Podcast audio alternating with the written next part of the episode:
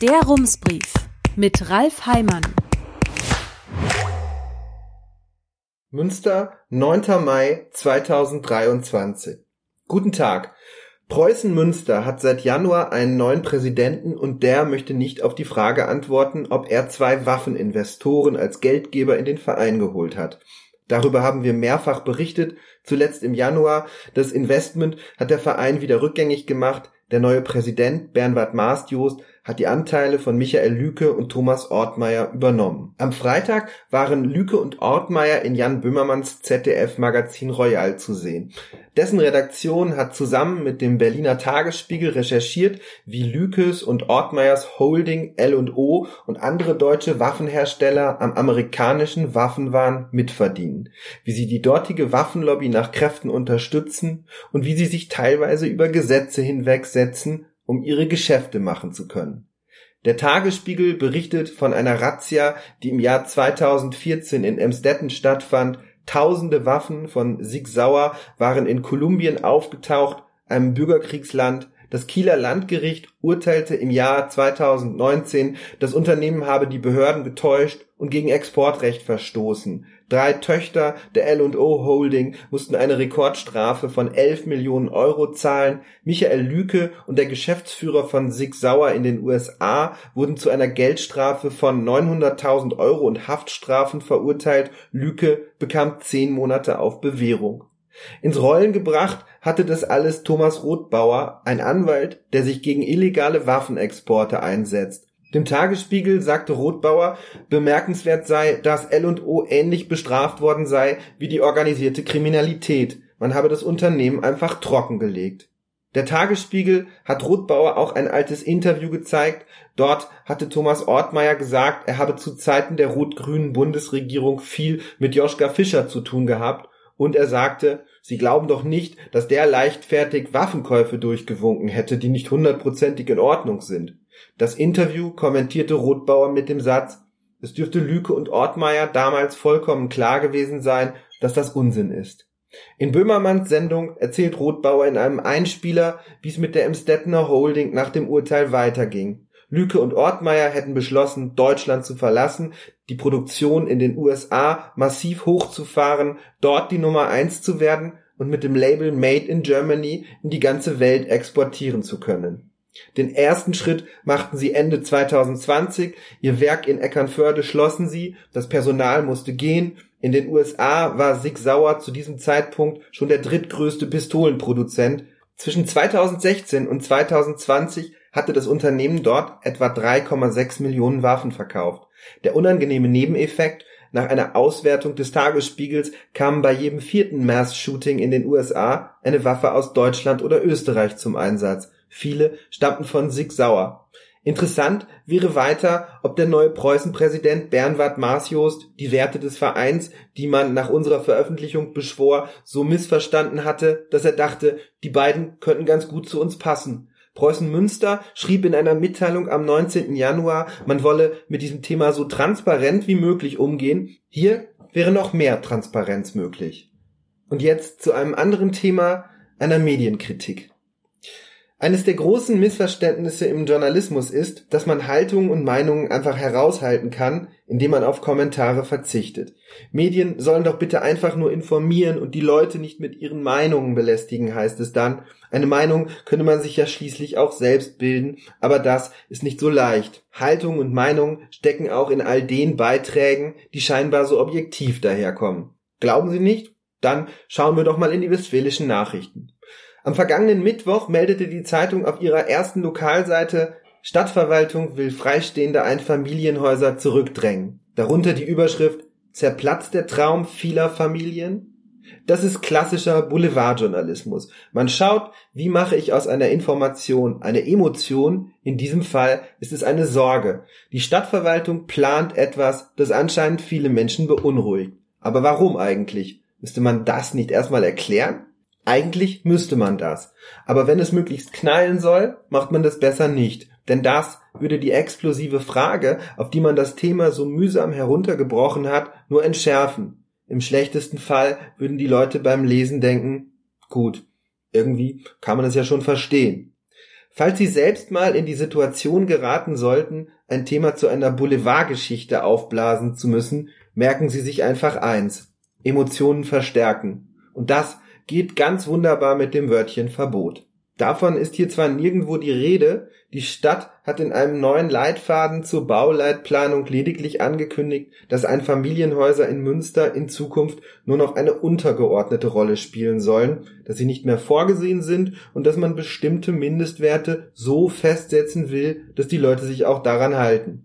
Die Stadt schwächt das sogar noch ab, indem sie das Ganze nicht zu einem verbindlichen Ziel macht, was auch möglich gewesen wäre, sondern nur zu einem das anzustreben sei. Und direkt über dem Absatz mit den Mindestwerten steht, dass Einfamilienhäuser in besonderen Lagen durchaus noch möglich sein sollen. Das schreibt die Stadt auch noch an einer anderen Stelle im Leitfaden. Es ist also vermutlich kein Versehen. Aber warum soll man nicht trotzdem mal fragen, ob es ein Verbot ist? Die Stadtverwaltung antwortet natürlich mit Nein. Sie sagt noch dazu, so ein Verbot gebe es heute nicht und es werde auch in Zukunft keines geben. Die Frage war also erwartungsgemäß abwegig und damit scheint es kaum noch eine Möglichkeit zu geben, das Wörtchen Einfamilienhausverbot ein weiteres Mal in Text unterzubringen, wobei vielleicht doch.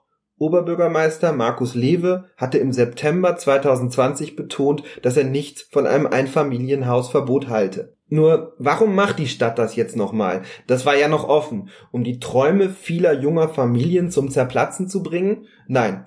Aufgrund des großen Flächenprogramms und vor dem Hintergrund der hohen Baupreise. So steht es im Artikel. Na, dann ist ja alles klar. Bleibt eigentlich nur eine Frage. Was bedeutet das? Davon steht nichts im Text.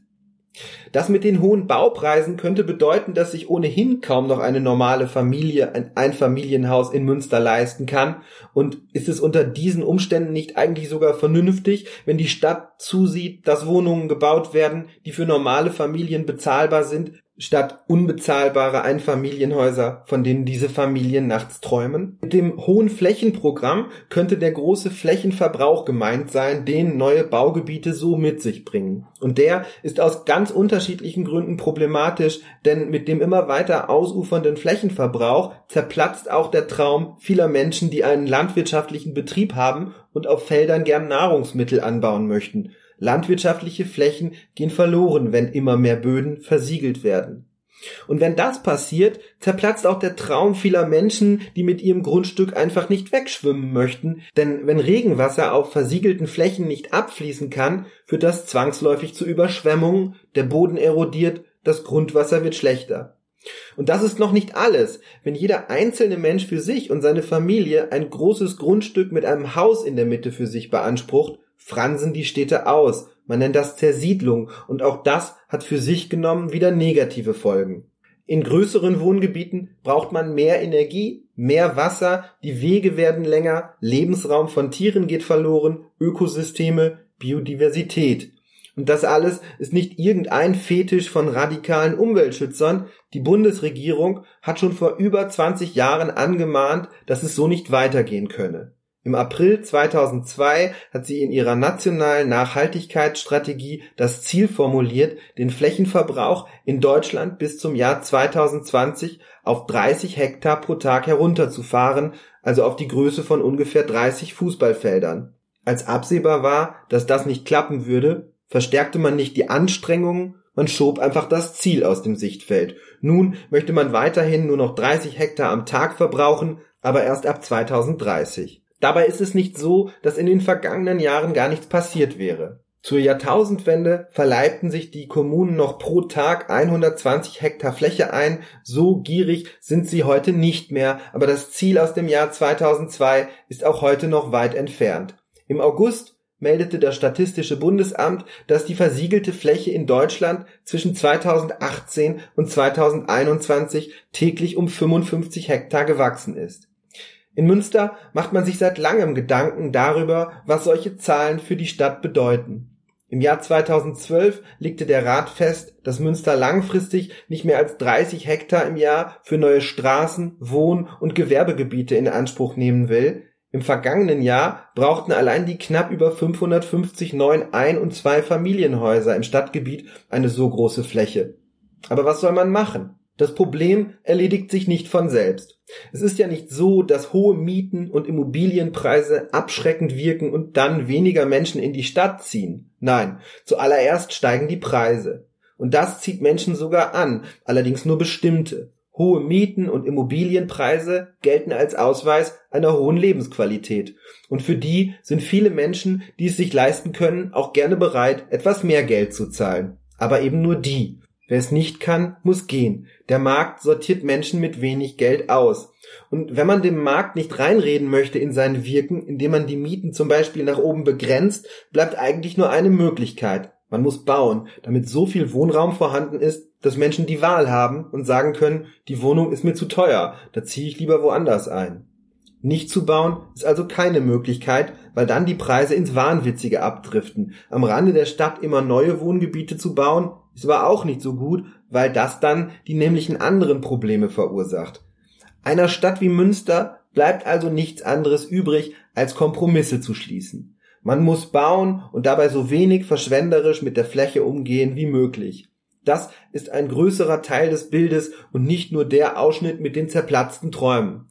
Vor fast genau fünf Jahren hat der Rat das sogenannte Wohnflächensiedlungskonzept 2030 verabschiedet, in einem knapp 80 Seiten langen Papier, das dokumentiert, wie das Konzept entstanden ist, schreibt Stadtbaurat Robin Densdorf, man habe auf der Basis von bestehenden Wohngebieten in Münster eine Siedlungsdichte identifiziert, die nicht unterschritten werden sollte. 55 bis 65 Wohneinheiten pro Hektar. Diese Zahl findet sich nun in dem soeben erschienenen Leitfaden, aus dem die westfälischen Nachrichten den Spin für ihre Geschichte haben. Auf Seite 18 steht zum Beispiel, um dieses Ziel zu erreichen, mindestens 55 Wohneinheiten pro Hektar, werde man in neuen Wohngebieten in der Regel Mehrfamilienhäuser und nur in besonderen Fällen Reihen- oder Doppelhäuser planen, freistehende Einfamilienhäuser nicht. Kennt man diesen Hintergrund, ist klar. Es geht hier darum, zwei Ziele, die sich schwer in Einklang bringen lassen, so gut es geht in Einklang zu bringen. Die Absicht ist also nicht, einen Traum von jungen Familien zerplatzen zu lassen, wie es eine Karikatur in der Samstagsausgabe der Westfälischen Nachrichten suggeriert. Der Karikaturist hat eine Seifenblase gemalt, die diesen Traum illustrieren soll, und weil das natürlich eine gewagte Visualisierung ist, auf die man auch erstmal kommen muss, hat er zur Sicherheit Traum vom Einfamilienhaus auf diese Blase geschrieben. Unten freut sich eine Art Pipi Langstrumpf mit Steinschleuder und der politischen Zuschreibung entsprechend mit grünem Hemd ins Diebisch darauf, diese Blase gleich abzuschießen, vor allem aus Spaß, so scheint es. Das ist die bildliche Übersetzung der Berichterstattung vom Mittwoch. Über den etwas komplexeren Hintergrund erfährt man im Text ungefähr genauso wenig wie von der Karikatur. Am Donnerstag, das muss man der Vollständigkeit halber sagen, haben die westfälischen Nachrichten aus dem Umweltausschuss berichtet, Überschrift Häuslebau soll Ausnahme werden. In diesem Text geht es auch kurz um das 55 Wohneinheiten pro Hektar Ziel und darum, dass Einfamilienhäuser eben viel Platz brauchen Warum das ein Problem ist, im Text steht es nicht. Aber steht es vielleicht am Freitag oder am Samstag an einer anderen Stelle in der Zeitung? Nein, natürlich nicht, denn vielleicht können Sie sich das merken, wenn Sie eine Boulevardgeschichte weiterdrehen möchten. Wenn Sie also einen weiteren Artikel zum gleichen Thema veröffentlichen möchten, dann ist es wichtig, dass Sie nichts an der Stoßrichtung ändern. Sie wollen ja schließlich nicht ausgewogen berichten, es geht doch vor allem um die Wirkung.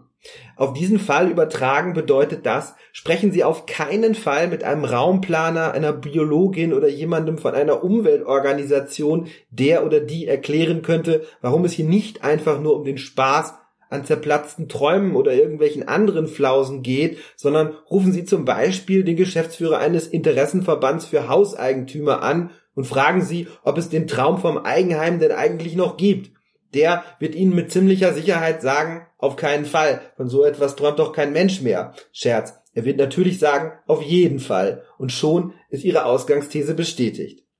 In der Samstagsausgabe der Westfälischen Nachrichten geht es natürlich nicht nur um Einfamilienhäuser, sondern auch um sehr viele andere Themen. Zum Beispiel um das Kramermahl, das am Abend vorher im historischen Rathaus stattgefunden hat. Man hatte zwar einen Ehrengast eingeladen, den Chef des Versandhändlers Otto, aber die wirklich interessanten Dinge, die, die auch auf der Titelseite stehen können, die hatte dann doch wieder der eigene Chef gesagt, der Verleger der Westfälischen Nachrichten, was allerdings nicht erwähnt wird, weil er in einer seiner zahlreichen anderen Funktionen da war. Und im Grunde, so stellt man sich das wahrscheinlich bei den Westfälischen Nachrichten vor, wissen das ja eh alle. Über diesem Text steht die Überschrift Appell für mehr Gewerbeflächen. Über die Hintergründe, also warum das ein Thema ist, erfährt man lediglich, dass Gewerbeflächen in Münster massiv fehlen und das ein warnendes Beispiel sei. Aber das reicht ja auch schon. An dieser Stelle nun eine Frage. Kann das auch daran liegen, dass es in der Lokalredaktion, auch wenn das jetzt kein Kommentar ist, eine sehr ausgeprägte Meinung gibt? Also meint man vielleicht, dass dieses ganze Gerede von den Folgen des Flächenverbrauchs, wo es doch um die Träume von jungen Familien und ansiedlungswilligen Firmen geht, am Ende gar nicht so wichtig ist, dass man es in dem Zusammenhang mal erwähnt? Wir wissen es nicht. Aber Hinweise darauf, dass man das auch anders bewerten kann, gäbe es schon, auch in der eigenen Zeitung. Auf der Titelseite der Westfälischen Nachrichten steht heute in fetten Buchstaben Flutgefahr in Betonstädten und darüber etwas weniger groß Alarmierende Studie. Fast die Hälfte der Siedlungsfläche in NRW ist versiegelt.